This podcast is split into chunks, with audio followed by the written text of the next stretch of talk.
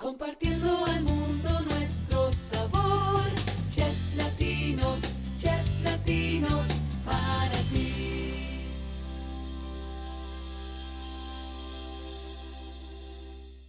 Hola, estás escuchando Chef Latinos Podcast. Mi nombre es Karina Guzmán. Y como cada semana abrimos este espacio para darle voz a chef latinos que se encuentran en cualquier parte del mundo. Hoy tenemos al chef Reinaldo Flores de El Salvador. Reinaldo lleva 39 años dedicándose a la gastronomía. En el 2000 inició como chef ejecutivo en una empresa donde se elaboraban 45 mil platillos de comida. En el 2005 fue certificado por el Foro Panamericano de Asociaciones Culinarias como Chef Ejecutivo Internacional. Allí, en El Salvador, ha participado en festivales gastronómicos de la Cámara de Comercio e Industria, obteniendo primeros lugares en sabor y presentación de platillos. Ha sido entrenador para escuelas de cocina para participar en festivales a nivel nacional e internacional. Reinaldo, gracias por compartir tu tiempo con nosotros. ¿Cómo estás?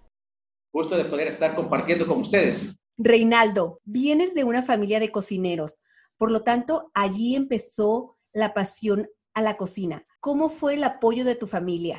Bueno, les comento, este, en el tiempo que yo inicié con la parte de la cocina, aquí en el país, las personas que trabajaban que se dedicaban del sexo masculino, que se dedicaban al área de cocina, pues eran marginadas, ¿verdad? Porque se consideraba que tenían tendencias raras, ¿verdad? Entonces, eh, cuando yo le dije a mi madre que, que quería estudiar cocina, no le pareció mucho. ¿verdad? Y por esa parte y por la otra, eh, como usted ya lo mencionó, vengo de una familia de cocineras. Entonces me dijo mi madre, este, no me gustaría que estudiaras eso, me dijo, porque mira, me dijo, yo eh, antes lo estoy sacando adelante, me dice, y tú vas a seguir los mismos pasos. Y le dije, sí, mamá, le dije, pero la verdad le digo de que yo voy a ser el que voy a dirigir, ¿verdad? En ese tiempo no sabía en realidad lo que era un chef ejecutivo. Estoy hablando unos 14, 13 años, ¿verdad? No sabía lo que era un chef ejecutivo, pero yo le dije a mi mamá, sí, mamá, pero yo soy el que voy a dirigir, ¿verdad? Entonces, es así donde nace la idea mía de, y el deseo de poder estudiar cocina y poderme dedicar a esta noble tarea. ¿Trabajabas y estudiabas al mismo tiempo? Correcto, este, por la misma situación económica que nosotros vivíamos y en ese tiempo este, las madres tenían el concepto que el hijo mayor tenía que venir y trabajar, sacrificarse eh, trabajando para poder ayudar a la mamá con los, el resto de la familia, ya que en mi familia eh, éramos siete, somos siete hermanos, ¿verdad?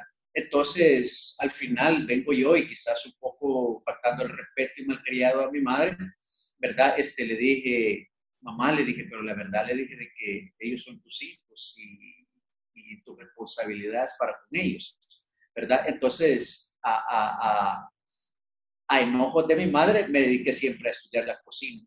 Sé que iniciaste como mesero en un hotel. Yo inicié en 1982 en el Hotel Presidente, que está ubicado aquí en la colonia San Benito, uno de los principales hoteles de aquí del país. Entonces mi mamá quería que yo trabajara de albañil o de otras cosas, ¿verdad? Entonces mi mamá le dijo a un vecino que si me podía conseguir trabajo. Este vecino le llegó y le dijo a mi mamá, mire, este, mañana van a estar contratando personal en el hotel. Le yo madrugué y me voy para el hotel y ahí había un montón de, personas, ¿verdad? Eh, y salía ya sea el mesero o el chef y decía, fulano, fulano, fulano, lo señalaba, ¿verdad? Para poder entrar a, trabajar al, hotel como eventual. Entonces, este, yo soy una estatura mediana, por la estatura no lograba sobresalir ante las personas que eran más altas, entonces al final no me, no me, no me eligieron ese día, pero yo me quedé. Y en ese momento que yo me quedé, este, había eh, en, la entrada al parqueo, había una, un pedazo de, de, vidrio y venía un, un, vehículo. Entonces yo le hice señal al vehículo que se detuviera para quitar ese, ese vidrio. Entonces él se detuvo, quité el vidrio y él entró al hotel. Regresó y me dijo, este, ¿qué estás haciendo aquí? Bueno, le dije, me dijeron que aquí me iban a dar trabajo, le dije, y fue así como se volvió a, a, entrar al hotel y regresó y le dijo al, al encargado de, de los meseros eventuales, y fue así como me dieron la oportunidad de comenzar a trabajar en el área de, de mesero, que fue antes de iniciar la escuela, o sea, yo prácticamente, yo acababa de, finalizar aquí en el país, le llamamos el, tercer ciclo. Yo estaba en el hotel como mesero y, y, yo llegaba a la cocina y la misma persona que, que me hizo ingresar al hotel, esa persona me vio que yo llegaba con frecuencia a la cocina y me dijo, ¿qué hace aquí a la cocina? Y le digo, me llama la atención, le digo, ver cómo cocinan y todo lo que hacen y todo eso. Fue así como él habló con él mismo de, que me dio la oportunidad de trabajar en el área de mesero y ya al siguiente día eh, comencé en el área de cocina. Así fue como comencé. Entonces él vio eh, eh, mi interés, porque yo miraba un personaje que andaba en el hotel para arriba y para abajo y andaba probando y todo eso, ¿verdad? Entonces yo preguntaba, ¿y qué tengo que hacer para hacer, llegar a ser como él? Y en, en, términos así, voy a decir la frase que me dijeron en el hotel y me dijeron, tenés que ser metido, ¿verdad? Entonces, en el buen sentido de la palabra, ¿verdad? Entonces, ¿qué quiere decir? Tenía que andar aprendiendo, fijándome y todo eso, y entonces era la parte de la actitud, ¿verdad? Entonces fue así como me quedé en el hotel. Después, este, este mismo personaje me dijo, te veo bastante interesado, me dijo, fíjate, me dijo que hay un bachillerato, me dijo que ya me mencioné el bachillerato en turismo. Entonces, por medio de este personaje, de este chef, fue que yo llegué al bachillerato en turismo. Me inscribí y quedé, ¿verdad? Eh, empecé a estudiar el bachillerato y, cuando yo comencé a estudiar el bachillerato, ya tenía el trabajo en el, en el hotel. Estaba trabajando eventual, ¿verdad? Así fue como empecé a desarrollar y me gustó esta carrera. ¿Tu mamá qué es lo que ahora piensa de ti, que hayas logrado algo de una situación económica nada fácil. ¿Tu mamá ahora cómo lo ve? Le voy a comentar, este, tuve una experiencia ya con el, con el transcurso del tiempo. Este, yo trabajé para, para Nestlé en un supermercado acá en El Salvador, entonces eh, yo ya me había alejado de la, de la familia, ¿verdad? Eh, ya me había ido de la, de la, de la casa entonces comencé a trabajar con Nestlé haciendo presentaciones, recetas, todo eso, ¿verdad? Entonces inauguraron un supermercado en el lugar donde yo, de donde yo venía. Entonces ahí hicieron toda la pompa, ¿verdad? El, chef este, Reinaldo Flores, el chef internacional, iba a estar en la inauguración del, del supermercado y que los invitábamos para que llegaran a ver las recetas que iba a preparar y todo eso. Entonces yo le pedí a los organizadores que me apartaran una silla para mi mamá. Entonces mi mamá estuvo en primera línea el primer día que yo llegué a ese supermercado la inauguración y impartí esa clase, esa receta. En ese momento mi mamá este, se puso a llorar, ¿verdad? Eh, porque dijo, chica, después de la, de, la, de la clase, me dijo, hijo, me dijo, si yo te hubiera apoyado, me dijo, hubiera hecho todo lo imposible, me dijo, eh, quizás estuviera mucho más arriba, me dije. Y le dije yo, mamá, le dije, son cosas de la vida. La vida quería que yo me esforzara y lograra los, por decirlo así, alcanzara mis metas con mis propios esfuerzos, ¿verdad? Y entonces mi mamá se sintió emocionada, contenta, no sé, orgullosa. Y todo eso. Sí, y hoy pues eh, mi mamá dice, ah, mi chef dice, se siente orgullosa, ¿verdad? De que ande por aquí, ande por allá, ¿verdad? Entonces siempre le, he tomado en cuenta y, y, es ahí donde estoy con ella para las recetas de cocina salvadoreña. Ella y mi abuela fueron las que me, por decirlo, me motivaron, me inspiraron cuando yo las miraba cocinar y todo eso. Y me acuerdo de algunas frases de mi madre, de mi abuela. Y es el sazón que yo tengo en cuanto a cocina, a cocina regional salvadoreña. Es el sazón de ellas. ¿Cuál es tu mayor satisfacción siendo chef? Bueno, mi mayor satisfacción este, siendo chef es que yo puedo ser ejemplo o motivar a jóvenes, ya que trabajo con jóvenes para que ellos puedan perseguir su sueño y lograrlo alcanzar. ¿Y actualmente dónde estás trabajando? Fíjate que este, antes de la pandemia yo estaba trabajando en una escuela de capacitación turística aquí en el Puerto de la Libertad, ¿verdad? Entonces, pero lastimosamente cuando se llevó, que se, llegamos a la pandemia, yo llegué trabajando ahí hasta el 20 de marzo. ¿Verdad? Pero nunca se abrió la, la, escuela, entonces tomé la iniciativa yo de, de, ponerme en contacto con los jóvenes y empezarles a impartir clases mediante el WhatsApp.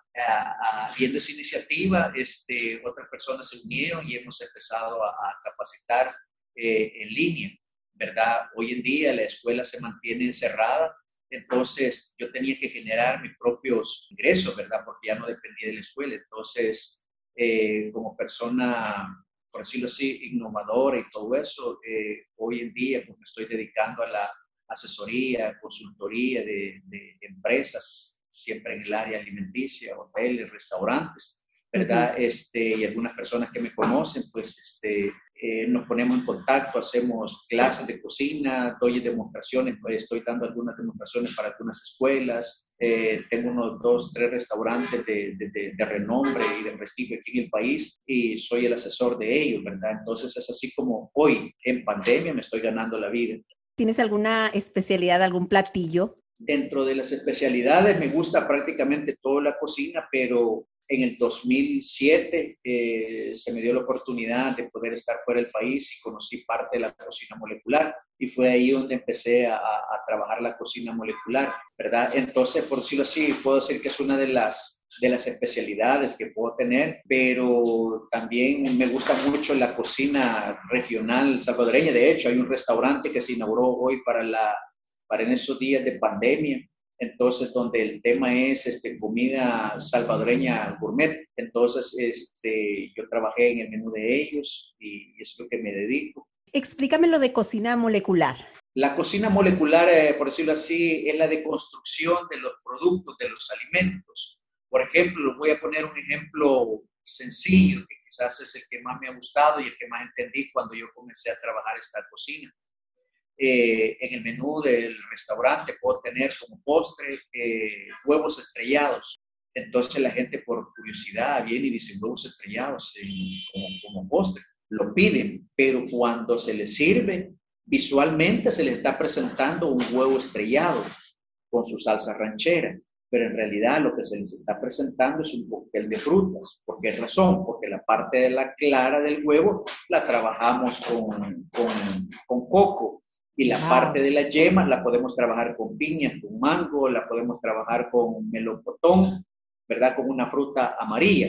Y la salsa pues la trabajamos con, con tomate cherry, ¿verdad? Para darle la presentación de un verdadero plato de, de cocina molecular donde nosotros presentamos algo visualmente a los ojos de la persona cree que eso es lo que se le va a servir, pero cuando ya lo consume, la persona queda sorprendida y dice, hey, no puedo imaginar lo que me estoy comiendo. Dice hablando de platillos, ¿tienes un platillo favorito?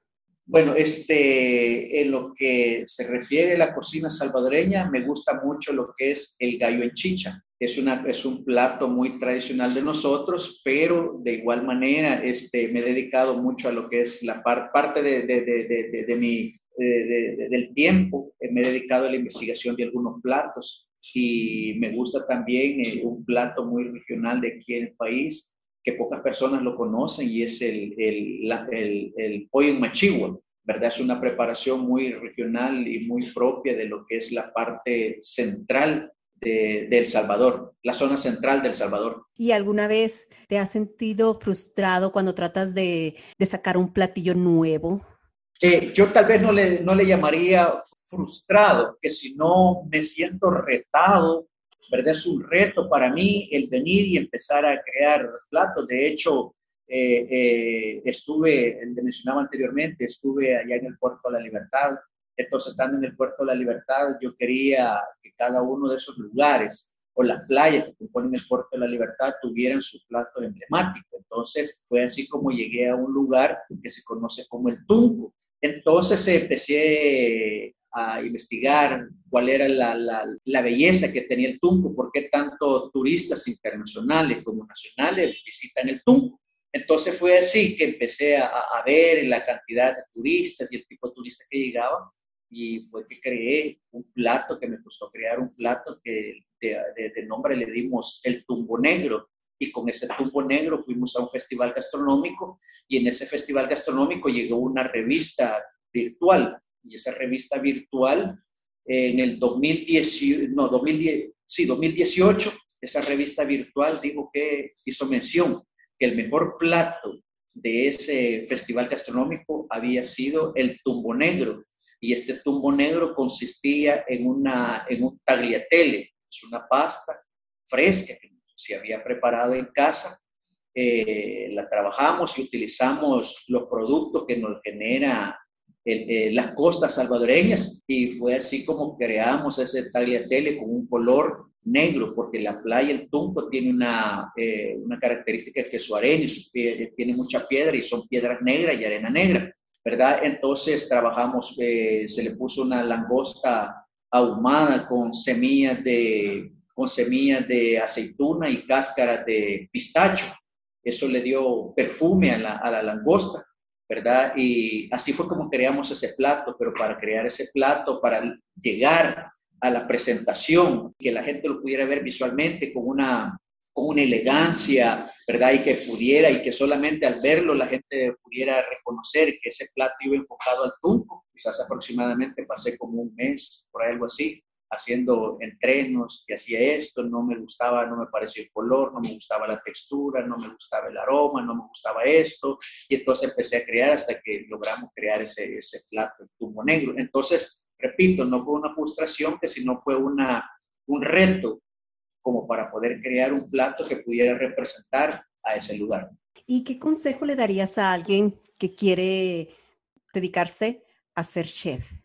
Bueno, primero eh, le diría que ha tomado la mejor decisión de su vida, porque yo considero que tomé la mejor decisión de mi vida, el poderme involucrar en lo que es la parte de la cocina, donde yo puedo poner en, poner en práctica todos mis, mis sentidos, ¿verdad? La vista, el oído, el olfato, el tacto, todo eso, ¿verdad? El, el gusto, ¿verdad? Lo puedo poner en práctica y le digo que no se desanime, no es fácil, ¿verdad? No es fácil porque en el camino uno se va a topar con personas egoístas, eh, con personas que no creen en uno, pero lo más importante es confiar en uno y lo más importante es hacia dónde quiero llegar y saber que hacia dónde yo quiero llegar hay un costo, hay un precio, que no es nada fácil, pero que si nosotros nos esforzamos día a día, lo vamos a alcanzar.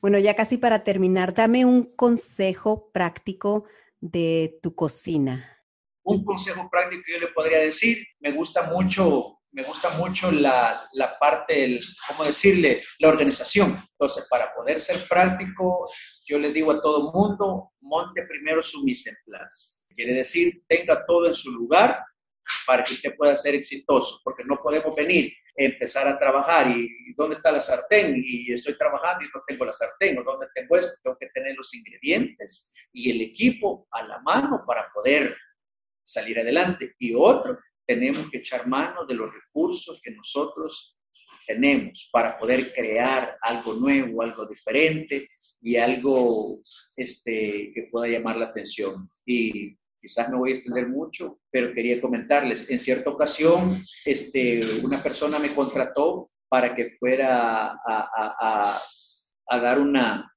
una clase a un grupo de extranjeros. Eran aproximadamente 40 extranjeros los que venían al país, ¿verdad? Esta, estos 40 extranjeros venían para apoyar a un patronato para señoritas de caso recursos. Entonces me contrataron a mí como chef para que fuera a la montaña. Ya teníamos el menú definido y con la persona, la encargada de ese patronato, nos fuimos para la montaña, pero el día que llegamos, eh, el equipo no estaba. Y como no estaba el equipo, la señora se quedó y me dijo, chef, ¿qué hacemos? En el hotel aprendí una frase de los artistas y esa frase es, la función debe de continuar. Y yo le dije esa misma frase a la señora y le dije, no se preocupe, la función debe de continuar. Había una chimenea, había bambú, había unas, aquí nosotros le llamamos tejas, con lo que se hace el techo de las casas, tenía papel aluminio, había hojas de plátano y le, le di indicaciones, vaya, necesito que me laven esto y esto y esto, y me encienden el fuego la chimenea, y ahí en esa chimenea cocinamos, cambiamos el menú, ya no era el menú que, que, habíamos pactado con ella, que sino que hicimos un menú, y esas 40 personas se fueron emocionadas, y, y fue un show en realidad, ¿verdad? Lo que, lo que se logró hacer.